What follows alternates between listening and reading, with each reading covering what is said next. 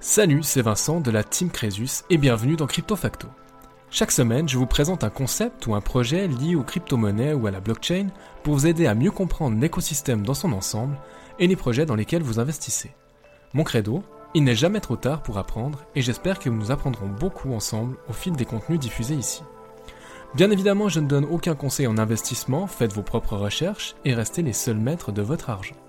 Si vous aimez le podcast, n'hésitez pas à vous abonner et à laisser un commentaire 5 étoiles et à partager vos épisodes préférés. C'est très important et ça m'aide énormément à continuer mon travail et au référencement du podcast. Merci d'être là et bonne écoute.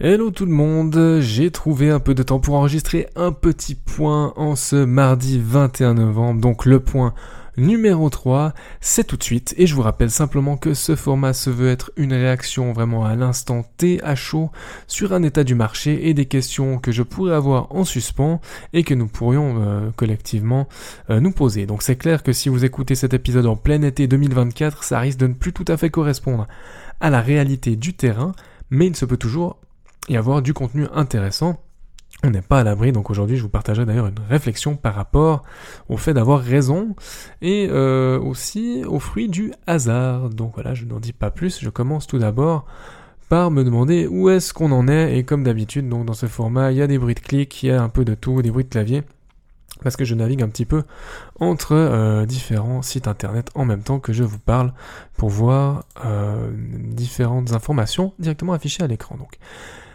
où est-ce qu'on en est? Moi, j'ai envie de vous dire qu'on est bien. On est bien euh, en l'état actuel du marché crypto, euh, ni en bull market ni en bear market, on est en phase de transition vers un marché plutôt bull apparemment. Euh, peut-être c'est déjà le début du bull market, ça je n'en sais rien, mais voilà. On a eu pas mal de confirmations de pousser dans le bon sens avec un marché qui dans sa globalité monte, avec quelques corrections pour l'instant somme toute modeste. Hein. Le marché est simplement en train de construire sa prochaine tendance. Et dans l'attente de plus de confirmations, je ne fais personnellement absolument rien, ni achat, ni vente car je me suis bien exposé aux différents actifs qui m'intéressaient pendant plus d'un an et demi, ce qui fait que je suis vraiment en plus-value. Et comme n'importe qui qui aurait commencé à s'exposer quand le marché baissait ou stagnait, hein. d'ailleurs je n'ai rien d'exceptionnel, c'est pas parce que j'ai été plus intelligent ou je me suis plus documenté que là, enfin si je sais sûrement pas je me suis plus documenté, mais euh, c'est pas parce que j'ai un talent particulier, voilà, c'est ça que j'ai envie de vous dire. C'est pas parce que euh, j'ai des informations qui ne sont pas disponibles au grand public que j'arrive à être euh, à être en plus-value, à être bien exposé. Si vous avez fait vos devoirs et que vous êtes exposé progressivement dans le marché baissier, euh, et eh ben aujourd'hui normalement vous êtes en plus-value. Il n'y a rien d'exceptionnel à ça, mais euh, il faut quand même en profiter tout simplement. C'est une petite victoire et maintenant on va aller chercher plus de rentabilité quand même. Donc en ce qui me concerne, j'ai pas besoin d'acheter et de et du coup j'évacue un tout petit peu euh, ce sentiment de FOMO, de fear of missing out, parce que je, je sais comment j'ai construit mon portefeuille, je sais pourquoi je suis là, j'ai mes objectifs qui sont clairs. Mes objectifs d'entrée, là j'en ai plus, ça veut dire que je ne souhaite pas forcément rentrer plus sur le marché. J'essaye de reconstruire un tout petit peu de liquidité pour saisir des opportunités par-ci par-là. Mais les opportunités, il faut qu'elles soient XXL. Il faut pas que ce soit sur un petit sentiment au doigt mouillé comme ça en me disant hm, il me semble que ça, ça va monter maintenant parce que ça a perdu 5%. 5% en crypto, c'est quand même pas grand-chose. Donc, on se calme, on se tranquillise un tout petit peu par rapport aux achats. C'est clair, si vous débarquez euh, en crypto-monnaie, maintenant là, euh, on va dire que le wagon de tête semble être parti, mais c'est pas encore trop tard peut-être pour monter à bord. J'attendrai quand même peut-être une forme de retracement. Euh, vous pouvez aussi essayer d'acheter dans des creux, mais de toute façon, il faudra acheter en plusieurs fois. Ça veut dire que si vous décidez de commencer à construire euh, une partie de votre portefeuille maintenant, s'il vous plaît, rendez-vous service, ne faites pas all-in là, aujourd'hui, à l'instant T. Parce que vous allez euh, voir que le marché va peut-être corriger derrière et vous serez déçu et vous allez commencer à vendre pour rien. Vous allez voir le marché euh, peut-être monter très fort et, euh, et là vous aurez eu raison. Mais est-ce que c'est bien intéressant d'avoir raison? Est-ce que c'est ça qui compte, c'est d'avoir raison Moi, je pense pas. Moi, je pense qu'il compte, c'est de gérer ses risques. Et je reviendrai sur cette idée d'avoir raison tout à l'heure. Mais on va gérer les risques, donc rentrer en plusieurs fois. Si le marché baisse, super, c'est une opportunité pour vous de recharger et de moyenner à la baisse. Si le marché monte, ben, au moins vous êtes embarqué. Et peut-être que vous allez renforcer encore un peu plus haut mais ma foi, vous n'avez pas utilisé l'ensemble des liquidités que vous aviez prévues pour les cryptos. Il faut vraiment, vraiment pas essayer de courir après un train qui est déjà parti et qui est vraiment déjà à pleine vitesse. Hein. Donc on n'y est pas, mais faites gaffe, lissez votre point d'entrée, c'est vraiment super important. De même, je ne suis pas à la vente aujourd'hui à l'instant T parce que euh, tout simplement les multiples sont pas encore assez juteux pour rentrer dans ma stratégie de sortie des différentes crypto-monnaies. Donc j'ai une stratégie personnelle qui est écrite, qui est rédigée. Je sais quand je commence à sortir des différents projets. Des fois, c'est après x3, x4 où je commence à prendre 25% ou 50%. Euh, D'autres fois, j'ai euh, des projets où je me dis, bon là, si on fait pas x10, je, je sors pas. Mais ils sont relativement rares. Hein. J'aimerais bien sortir une partie des bénéfices. Quand on a fait x5, joliment. Ça dépend vraiment des projets. Hein. Des fois, j'ai des multiples presque absurdes, mais qui correspondent à des cibles. Euh, par rapport à par rapport à, ce qui a déjà été produit dans le passé, euh, même si je sais très bien que certains projets ne connaîtront pas de all-time high et au contraire, bah, ils vont connaître un, pic qui sera décevant. C'est pour ça qu'il faut aussi penser à prendre des bénéfices parce que sur ces projets-là, ma foi, si on les prend pas, au final, on aura fait rien du tout, euh, si ce n'est immobiliser de l'argent ou dans le pire des cas, perdre de l'argent. Donc voilà, pour l'instant, je n'achète pas, je ne vends pas. Et moi, c'est pas sur les points actuels j'ai envie de m'arrêter pour vraiment vendre. Euh, on vendra, on se fera bien plaisir quand euh, le marché aura bien explosé. Et du coup, je reviens sur le sujet euh, dont j'avais envie de vous parler. J'ai titré cet épisode d'ailleurs dans ce sens, mais on sous-estime certains biais cognitifs. Hein. Il y en a plein des biais cognitifs, biais de confirmation notamment, mais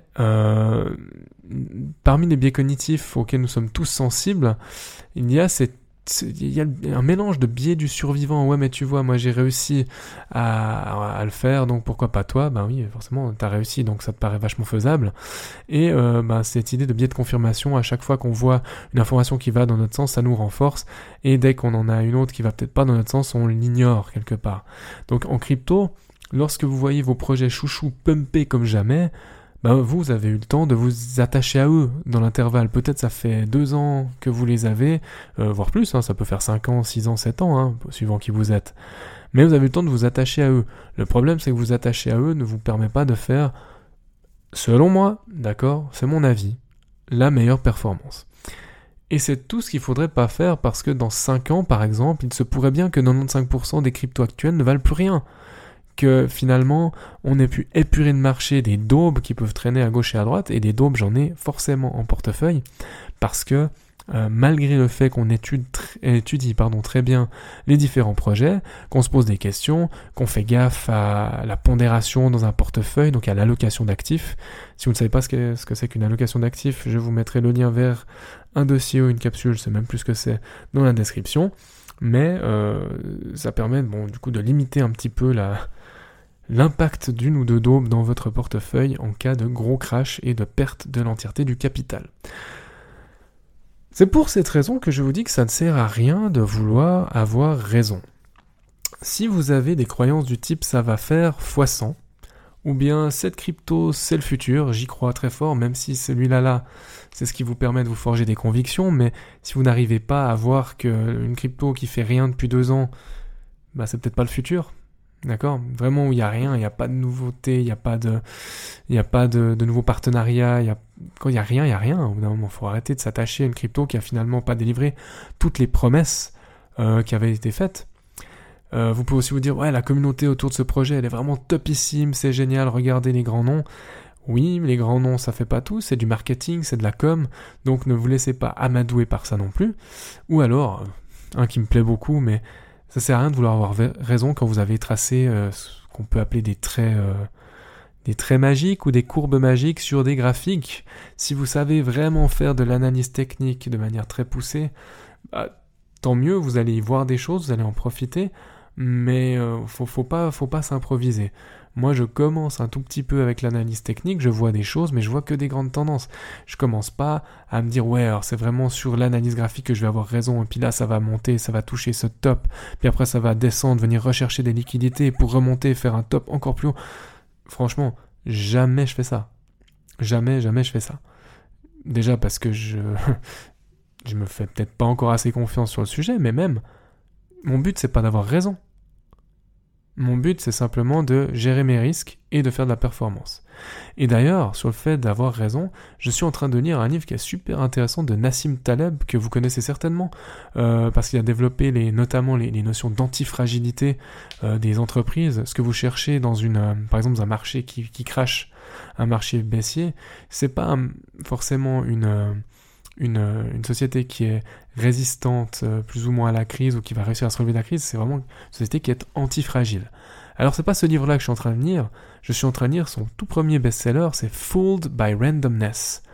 Si je vous le traduis de manière un peu barbare, ça voudrait grosso modo dire euh, trompé par euh, finalement l'aléatoire. Et ça parle énormément de la notion de chance et de hasard dans la réussite des différents individus. Et il va même vachement loin, il s'en prend à un, autre livre que j'avais, j'avais lu il y a quelques temps, c'est The Millionaires Next Door. Euh, ce sont vraiment des, des livres, comment dire C'est un livre, The Millionaires Next Door, c'est un livre qui va suivre euh, une, grande quantité de millionnaires américains et qui va essayer de faire leur profil type. Voilà, où est-ce qu'ils vivent, qu'est-ce qu'ils mangent, dans quel magasin ils vont, où sont leurs dépenses, comment ils ont fait pour accumuler euh, leur, euh, leur fortune. Et puis, bah, tout le point du livre, c'est de dire oui, ben voilà, euh, finalement, c'est pas si compliqué de devenir millionnaire, il suffit de répliquer les comportements des différents individus. D'accord. Eh ben, Nassim Taleb dit ouais, mais là, c'est quand même prendre le problème à l'envers, c'est parce qu'on part du principe qu'on va aller voir les gens qui ont eu du succès. Il y a d'autres personnes qui ont peut-être reproduit exactement les mêmes schémas sans pour autant obtenir le succès de ces millionnaires. Donc, il y a une part d'aléatoire, il y a une part de chance dans tout ce qui advient. Alors, bien sûr, nous, ce qu'on veut avoir, c'est le hasard de notre côté. On ne veut pas avoir raison, parce qu'on ne peut pas prédire l'avenir. Mais ce qu'on veut, c'est mettre les chances de notre côté, laisser au hasard peut-être euh, le droit de tomber un peu plus souvent sur nous. Et je vous dis ça, je n'essaie pas d'investir dans les crypto-monnaies comme si je faisais du gambling. J'essaie vraiment de considérer que c'est du vrai investissement. Mais on va pas se cacher, c'est des actifs ou ce sont des actifs hyper spéculatifs. Et qui dit spéculation dit forcément par de hasard. Et le but c'est pas d'avoir raison. Le but, c'est de faire de la performance, profiter quand le hasard va dans notre sens. Tout simplement. Donc si les livres que j'ai mentionnés peuvent vous intéresser, je vous les mettrai aussi en description, vous aurez directement un lien qui vous emmènera euh, sur Amazon et voilà, donc vous pouvez les lire en français, en anglais. Si vous maîtrisez un petit peu l'anglais, vous avez besoin d'une piqûre de rappel, ça vous fera beaucoup de bien. Je vous rappelle que dans la vie, je suis prof d'anglais, donc automatiquement, euh, je vous encourage à lire en anglais pour perfectionner vos connaissances. Bref, je digresse, voilà, c'est tout ce que j'avais en fait envie de vous dire aujourd'hui. Euh, n'essayez pas d'avoir raison, essayez de faire confiance au hasard et dans les actions que vous entreprenez au quotidien, elles sont certainement correctes, elles sont certainement perfectibles, mais on veut vraiment mettre les statistiques de notre côté pour performer dans le prochain marché haussier. En attendant le prochain point qui sera, euh, je ne sais absolument pas quand, quand, j'aurai le temps, tout simplement. Euh, je vous dis à tout bientôt. Prenez soin de vous. Ciao, ciao. Merci infiniment d'avoir écouté cet épisode jusqu'au bout. Pour poursuivre la discussion, vous pouvez me retrouver sur mon blog swisscomcresus.com ou à l'adresse admin at. Les liens sont dans la description, je vous laisse y jeter un œil. N'hésitez pas non plus à partager votre avis sur cette émission dans les commentaires sur Apple Podcast, à me laisser une note maximale sur Apple Podcast et Spotify, ça m'aide beaucoup au référencement du podcast et à continuer mon travail. En attendant de vous retrouver pour un nouvel épisode de Crypto Facto, prenez soin de vous et à bientôt.